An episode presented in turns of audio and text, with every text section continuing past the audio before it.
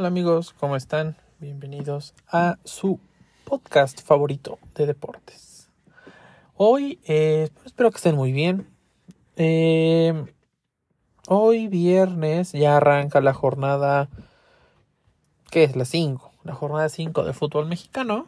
Y eh, quiero hablar un poquito de el, digamos, la actualidad de los cuatro es la primera controversia, podemos decir mal llamados grandes, los cuatro con más afición, eh, estos cuatro equipos, ¿no? Cruz Azul, América, Pumas, Chivas, ¿no? Hablar un poquito de la realidad de los cuatro, porque ah, son muy diferentes, son muy diferentes las realidades de los cuatro, algunas engañosas, a mi parecer, eh, y vamos a ir viendo un poquito cómo están ahorita, cuál era la expectativa y a dónde creo que pueden, que pueden llegar haciendo algunos ajustes o no. Eh, ¿Les parece que vayamos por orden alfabético para que no haya, no haya discusión de por qué primero uno y después otro? Entonces empecemos por el América. El América creo, mm, pues últimamente en los últimos torneos creo que el club ha acostumbrado al fútbol mexicano, a su afición, eh, a empezar lentón, pero reponerse, muy a lo Tigres Tuca, ¿no? Reponerse al final, meterse y ser candidato, ¿no? Pero creo que hoy en América es, es como ese meme, ¿no? De, de, las películas, donde primero está el caballo así precioso de un lado del, del, equipo y del otro lado así dibujado como de niño de kinder, ¿no? Y creo que así es el América. Este dibujo de niño de kinder es la defensa del América. A mi parecer, la delantera del América es, si no la mejor, sí de las, eh, de, las, de las mejores. Eh, creo que eh, sí, sí es un, este, sí es un equipo de temer, ¿no? Teniendo la delantera que tienen, quitando los jugadores que quitaron, ¿no? Porque creo que, que Viñas era un jugador interesante en el América. Pero llega este Brian Fernández, creo, Figueroa, Brian Fernández, que estaba en, en Los Ángeles, está Quiñones, está Henry, que mm, es por, y creo que Henry es por gustos, ¿no? Pero bueno, está Henry, está este cuate, ¿cómo se llama? Bueno, Fidalgo juega un poquito más arriba. Eh, creo que tiene un equipo, está, bueno, Cabecita Rodríguez, que no está jugando ahorita, está Valdés, o sea, tiene una delantera interesante. Su media cancha creo está bien, creo les ha costado, pero ahí van encontrando. Pero llegamos a la defensa y creo es la parte floja de, que tiene el club. Eh, la portería, Malagón tiene buenas, tiene malas, ¿no?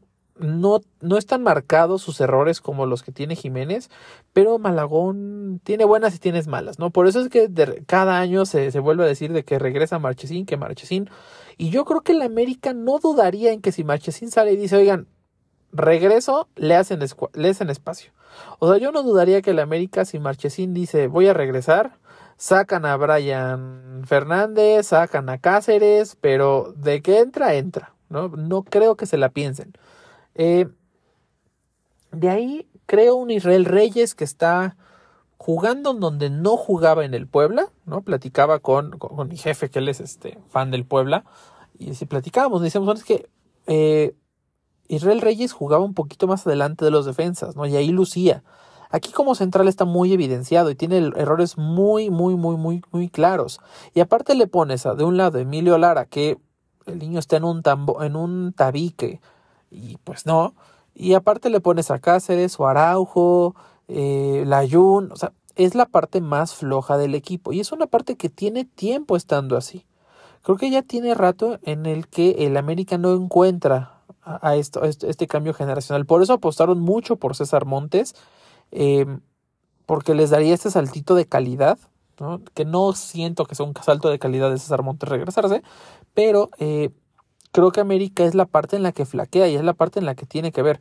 ¿Cuál es su gran problema? Que también su apuesta extranjera no puede ser tan grande por lo que tiene invertido arriba.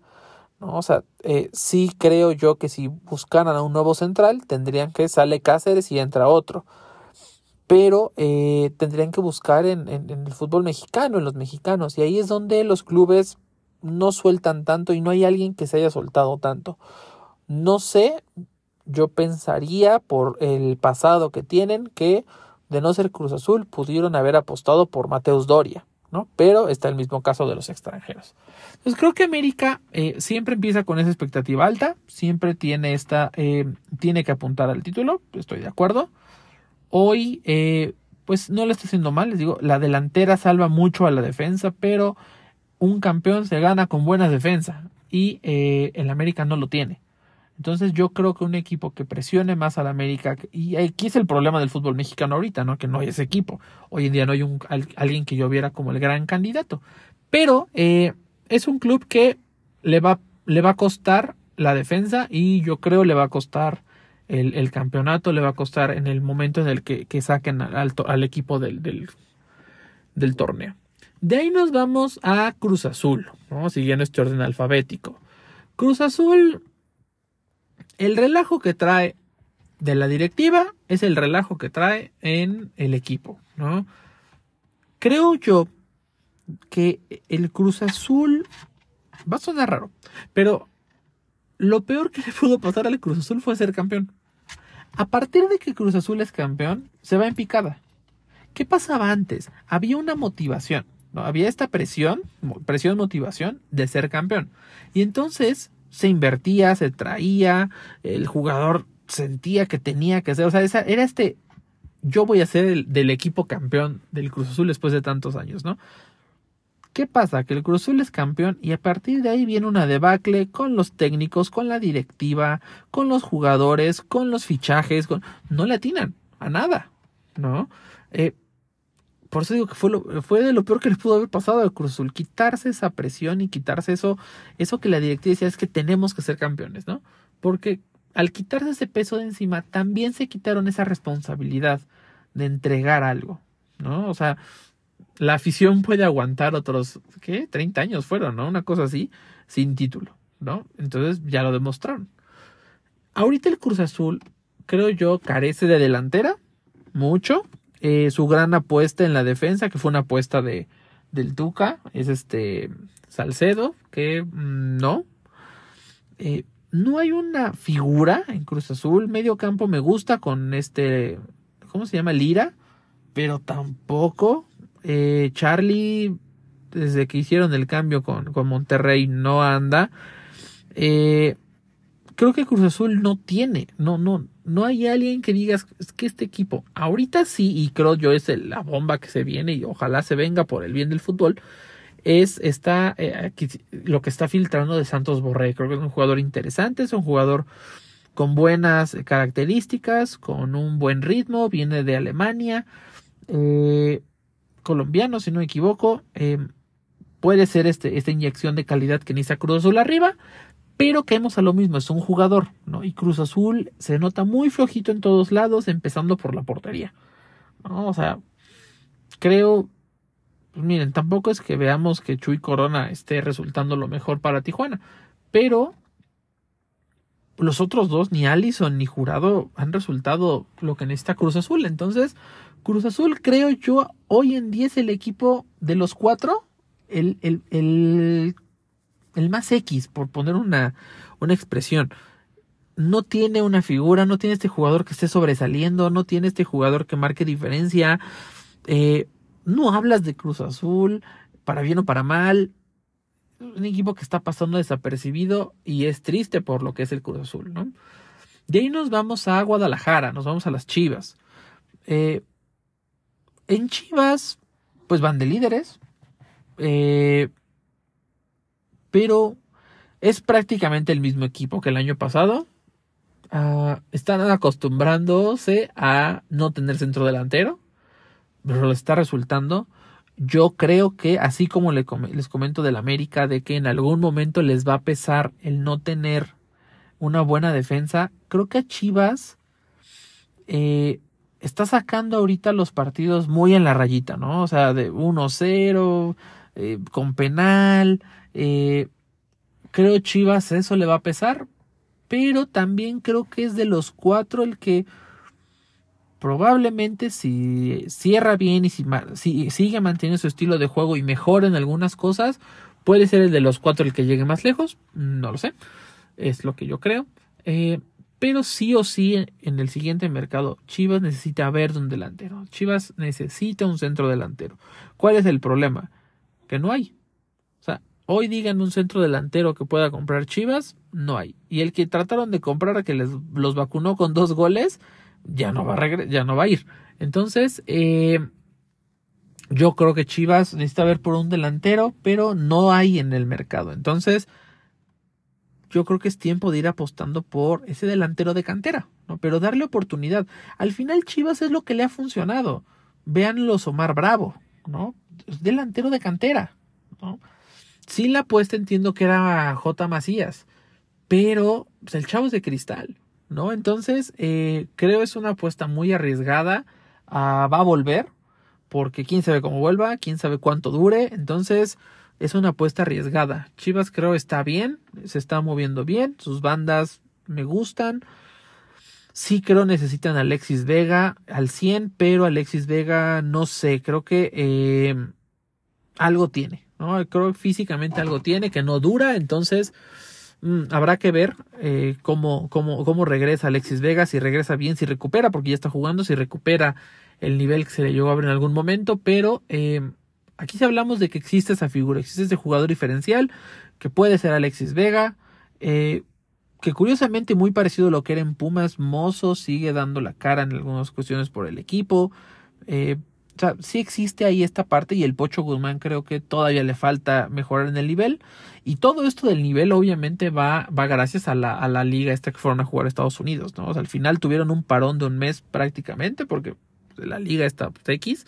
Eh, y de repente regresas otra vez al fútbol mexicano, no es que regresaras a la jornada 4, prácticamente pues es como si hubieras ido a la 1 de nuevo, ¿no? Porque así está siendo el nivel, ¿no? Entonces, bueno, vamos a ver qué tanto les pega a los equipos, yo creo que sí, y cuánto se tardan en despegar los equipos, ¿no? Entonces, Chivas yo creo que puede dar de qué hablar, pero eh, tiene que mejorar, ¿no? Tiene que abrir la cartera o eh, presionar a esos chavos de cantera para sacar a un delantero. Creo que es la parte que Chivas necesita, necesita corregir. Y lo que yo les dije la vez pasada, yo no entiendo por qué pagas por un portero que a mi parecer era para ser titular y no lo pones, ¿no? A mí el Guacho Jiménez no me gusta y creo que el que tienen de la banca es mucho mejor. Vamos a ver cómo, cómo evoluciona Chivas y qué movimientos puede hacer. Y de ahí, bueno, de los cuatro llamados populares, vamos a llamarlos populares, no grandes, de los cuatro populares, tenemos, cerramos con Pumas. Pumas que creo, ah, sin que arrancara el torneo, con los fichajes, decías, ok, Pumas se ve bien, por lo menos se ve bien abajo, ¿no? En la defensa, porque creo en papel tiene dos buenos centrales, ¿no? Este Magallán y, Silva. Eh, ¿Dónde le pesa Pumas? En la defensa, los laterales. Los laterales le pesan mucho a Pumas. Tenemos un Aldrete que, que no corre, ¿no? Aldrete no, no corre. Eh, tenemos un este. Compraron a ese chavo Ergas que no levanta un balón. O sea, no, no puedes entrar. O sea, no, corre lo que quieras, pero a la hora de ponlo a centrar, no. Es un Jürgen Damm en la defensa. Tenemos a Monroy que eh, empezó tarde por el mundial, creo que fue el mundial, ¿no? Este, y no, este partido con Juárez no.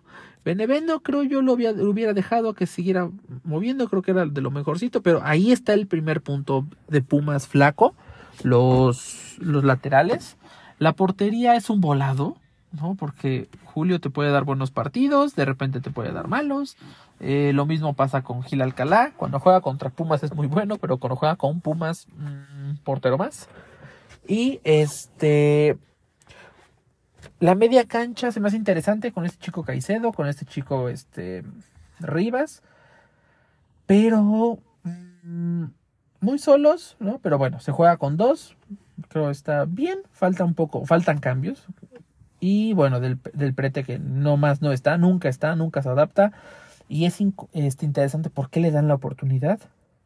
Aparte de todo, Pumas eh, le venden a un extremo, le venden a Rubalcaba, no traen a nadie por el caso este de Mazatlán.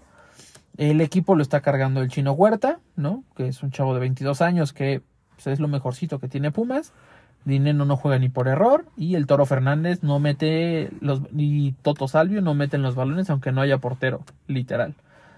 ¿Cuál creo yo, yo, yo, que es el problema de Pumas? Tal vez no es el equipo titular, ¿no? Porque el equipo titular, pues así tiene sus problemas. No hay banca. O sea, la banca es dinero y creo yo debería ser titular, pero bueno. Pero, ¿qué presión tiene del prete? ¿No? O sea, no hay otro que juegue en esa posición. ¿Qué presión tiene Salvio? No hay otro que juegue en esa posición. ¿No? Eh, el Palermo, yo creo que puede ser un jugador interesante si lo pones a jugar. Si lo pones a jugar en la media engancha, puede ser un jugador interesante, porque te puede dar otras características como Rivas, ¿no? O sea, sí es central, pero cuando jugó de medio centro defensivo no lo hizo mal. Pero ¿qué presión hay de la banca al equipo? Pasó esto con Pumas hace unos años, ¿no? Que se decía mucho de Javier Cortés que era muy bueno y de repente dejó de tener la presión y entonces se fue para abajo.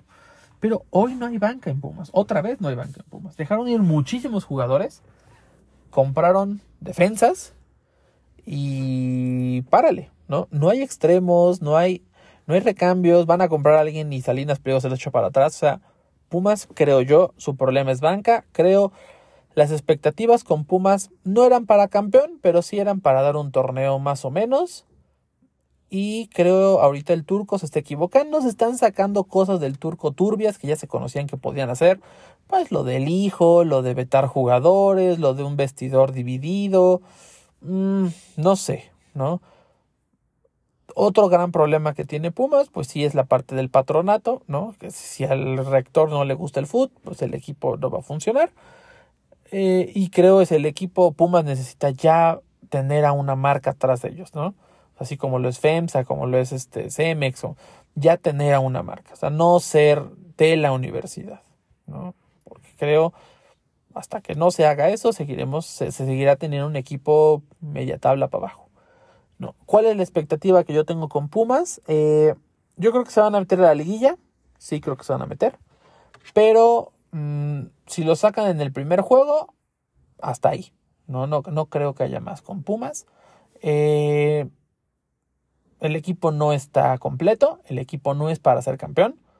Em, hoy en día tu figura, creo que es un equipo que sí tiene una figura, que es el Chino Huerta. Em, pues no, no, no, no. Entonces, em, también no hay un centro delantero matón, porque ahorita se habla mucho de que es que el toro las falla, debería estar dinero. pues dinero más de las mismas, ¿eh? También se come unas que dices cómo se las comió, ¿no? O sea, tampoco es que digas dinero cómo lo sentaron. ¿no? Entonces, creo que hay un problema. Eh, si el turco quiere cambiar esto, debe de amarrarse los pantalones y decir, a ver, del prete vas a la banca, eh, Dineno vas de titular y vamos a probar otro planteamiento, ¿no? A ver qué. Yo, le, yo, yo movería, Monroy todavía no está, yo movería de nuevo a Benevendo y ir rotando, ¿no? O sea, pero ya, ya hacer los cambios, ¿no? Entonces, bueno, ¿Cómo veo yo a los cuatro, a los cuatro de arriba? Creo que tres de los cuatro van a clasificar. bueno, mm, creo que tres de los cuatro van a clasificar. Sí. Este. A liguilla directa. Creo que todavía hay este torneo de liguilla directa, pero entre los cuatro mejores veo tal vez solamente a. creo que sí, dos. Creo que sí, América y Chivas se pueden meter ahí. Veo más fuerte a Chivas para meterse hoy que a la América. Creo que a América le va a pesar el tema defensivo. Pero les digo, de repente América cierra bien y con eso se le alcanza para meterse. Y creo que Cruz Azul y Pumas en la rayita. ¿No? No directo. Puede meterse, pueden que no. ¿no? Pero creo que van a estar en la rayita de nuevo. Eh, hoy estamos viendo un torneo al que le está pasando factura el torneo de Estados Unidos. Eh, jugadores que sienten que están viniendo de pretemporada, equipos que no están completos, equipos que hoy en día siguen buscando compras, pero ya son más de pánico. Eh, eso quiere decir que pues no está el plantel terminado, ya estamos hablando de la jornada 5, pero el torneo, digamos, ya llevan juntos tres meses. Entonces, eh, o más, cuatro meses, el equipo, los equipos no están bien. ¿No? Ya no se habla nada del América, se hablaba de lo de César Montes, creo por tiene sentido, por lo que les comentaba. En Chivas, en Chivas no se habla nada de, comprar por el, lo limitado que tiene en su mercado. Y Pumas Cruz Azul se hablaba del trueque dinero por, por jugador y dinero. Eh, ¿Cómo se llama este chavo? Este, estaba en Puebla, no me acuerdo, pero yo creo que ahí pierde más Pumas que, que, que, Cruz Azul, porque con ese dinero Pumas no va a comprar a nadie este delantero que llega no está bien tampoco.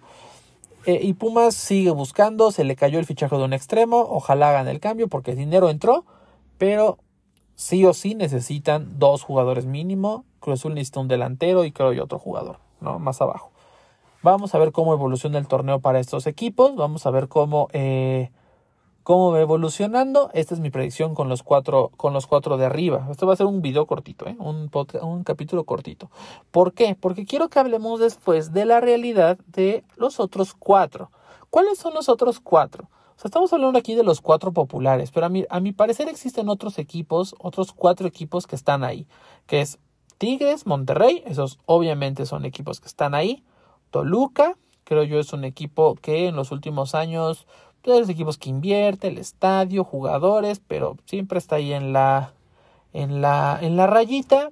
Y hoy, no diría yo Bravos, que es el que está ahorita de segundo, si no me equivoco, que ahorita va perdiendo con el Puebla, pero sí creo que un equipo que siempre genera, pero con el perfil muy, muy abajo, es León. ¿no? Creo que es el otro equipo que que, ahí genera algo que puede ser candidato.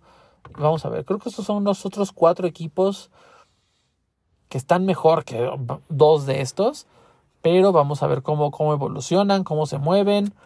Hoy en día, y yo lo platicaba hace rato en, el trabajo, em, no hay un candidato. No hay un equipo que digas, este es el equipo que está jugando mejor, este es el equipo candidato, este es el equipo que sí o sí tiene obligaciones, tendrán muchos, pero que por lo que está demostrando se ve que tiene pinta de campeón. No lo hay, ¿no? Muy pocos cambios en funcionamiento de un torneo a otro, cambios de técnicos, sí, pero no cambios de realidades, ¿no? Vamos a ver, vamos a ver cómo se mueve, vamos a ver cómo se, se, va eh, moviendo este, este torneo y qué cambios se van, se van dando, ¿vale? Pues muy bien, pues vamos a dejarlo hasta aquí el día de hoy. Les decía que es un capítulo cortito. Eh, vamos a ver cómo les va a los equipos esta, esta jornada. Hay partidos interesantes. Pumas Tigres, Puebla le va ganando ahorita a Mazatlán, digo Mazatlán a, a Bravos, curiosamente, eh, ya con cambio de técnico, ya sacaron a Arce, se habla mucho de que el Puebla está ahí en una crisis medio fea, más administrativa que deportiva también, pero más administrativa. Se viene creo que Cruz Azul Atlas, si no me equivoco. Vamos a ver cómo evoluciona el torneo, cómo le va a estos cuatro equipos y la siguiente semana daremos un, una recapitulación de este, de este tema, ¿vale? Eh, y bueno, nada más para cerrar quería hablar de un tema, ¿no? De este tema de España campeón del mundo. Eh, tocando un poquito lo que decía, no sé si vieron la, oyeron la entrevista de la rueda de prensa de Javier Aguirre, mexicano del Mallorca, decía algo bien interesante, ¿no? es que no se habla de las campeonas porque se habla del tema de Rubiales, que sí, o sea, lo de Rubiales yo creo que ya dimitió porque ya tenía, había, demandas, o sea, si no lo corrían, dimitía, ¿no? Ya dimitió a pesar de que dijo que no, si no me equivoco, eh, quien no sepa qué hizo en el festejo, eh, primero anduvo con una jugadora en el hombro cargándola por todos lados y después lo que más polémica y enojo generó, que obviamente tiene sentido que haya generado todo eso, el tema del beso a Jenny Hermoso, ¿no? Cuando pasa por su medalla, jaja, le planta tremendo, tremendo beso, ¿no? Em, obviamente todo el mundo sale en contra de Rubiales y el tema es a favor de Jenny, obviamente. Y pues bueno, no la presión fue demasiada, tengo entendido que Rubiales ya dimitió, pero pues hasta el presidente de España se puso en su contra, ¿no? Entonces vamos a ver, yo creo que hay un problema, siempre se los he dicho, eh, directivo en España muy grave, ¿no? O sea, pues el, problema que había con esta misma selección, con su director técnico, eh, los problemas que ahorita se dieron con Rubiales, lo, lo, los problemas o el, cáncer que es eh, Tebas para la misma liga, pero aún así son las campeonas, ¿no? Con una base eh, del Barça, con capitanía de esta chica del Madrid, si no me equivoco, reponiéndose de un 4-0, de, cuatro goles, no sé 4-0, pero 4-1 de Japón y pues dando un, dando un buen partido, ¿no? Eh, cardíaco el juego, a un solo gol, muy a lo, a lo España. y merecidas campeonas. Sí, creo que se, se, quería hacer polémica por el tema de, de, Alexia Putellas, de por qué no jugaba, que era banca, que entraba muy poco. Estamos hablando de una jugadora que eh, va al mundial por el nombre, a mi parecer, ¿no? Pero estuvo fuera más de un año, ¿no? O sea, no estaba en nivel ni en el Barça, jugando tanto todavía. Eh, la llevan, creo yo, por reconocimiento, juega, no marca, a mi parecer, la gran diferencia que tendría que marcar estando al 100. Entonces yo creo que no había tanta controversia en que no jugara tanto, ¿no? Pero bueno, hizo su barrinche en algún momento y en la final pues entró a nada, ¿no? Pero bueno, eh, merecidas campeonas, sin quitarle mérito a Inglaterra. Inglaterra dio un torneazo, es un equipazo. Y de hecho se, se está eh, filtrando mucho esta información de que esta directora técnica, si no me equivoco, es holandesa, eh, la están candidateando y sería algo muy bueno para ser la directora técnica del equipo varonil de Inglaterra. Sería algo sin precedentes, sería algo padrísimo, sería algo que abriría muchas brechas, que abriría muchos caminos, que abriría, que haría que otros equipos dijeran, siento que pasa como cuando, vas, el ejemplo es tonto, ¿no? Pero cuando te dicen que ya está abierta la mesa de dulces o que ya está abierta la mesa de la taquiza, ¿no? Todo una, ah, ok, sí. Hasta que se para el primero, ya los demás se paran, ¿no? Aquí creo que necesitan eso. O sea, que alguien, un equipo así, una selección top como lo es Inglaterra, apueste por un, por ella y los demás equipos digan, va, también le entramos, ¿no? Y vamos a poner a, a esta chica, y vamos a poner a este entrenador, y vamos a poner, y que se vaya dando, ¿no? Creo es algo muy bueno, es algo que que le va a beneficiar a, al fútbol. Y enhorabuena por también por Inglaterra, por esos cambios que están haciendo, por esos buenos cambios que están haciendo, tanto en varonil como en femenil, y también a España, ¿no? Que, que creo yo en la selección eh, está flojona, está en un cambio generacional fuerte la varonil, pero que la femenil eh, está ahorita culminando un camino difícil. ¿No? Es un camino de 10, 8 años que fue complicado, pero que hoy le están culminando, como a mi parecer, y yo desde el principio fui con España, eh, con muchas de las mejores jugadoras del mundo, ¿no? Creo destacar, hay en este torneo muchas, lo que hizo Australia con, con Kerr fue increíble, obviamente gracias también mucho el impulso del país, pero Jamaica creo es un equipo que, que, dio de qué hablar, Marruecos creo fue un equipo que también dio que hablar, y equipos que dieron de qué hablar a la mala, como lo fue Francia o como lo fue este Brasil, sobre todo, ¿no? Equipos que salieron muy pronto, que tal vez iban demasiado confiadas y pues acabaron yéndose a casa muy pronto, ¿no? Tomando un viaje largo, porque desde Inglaterra a Nueva Zelanda el viaje es largo, ¿no? Entonces, me da, y Estados Unidos, que también es de los grandes fracasos de este torneo. Eh, a Suecia y el penal, si pueden dense la oportunidad de ver cómo es que sacan Estados Unidos, Suecia con este penal tan raro, eh, increíble, de verdad increíble. Entonces, qué bueno, enhorabuena por el fútbol femenil, enhorabuena por lo que se está logrando, eh, que siga todo esto, que siga creciendo, que siga abriendo cada vez más a todos.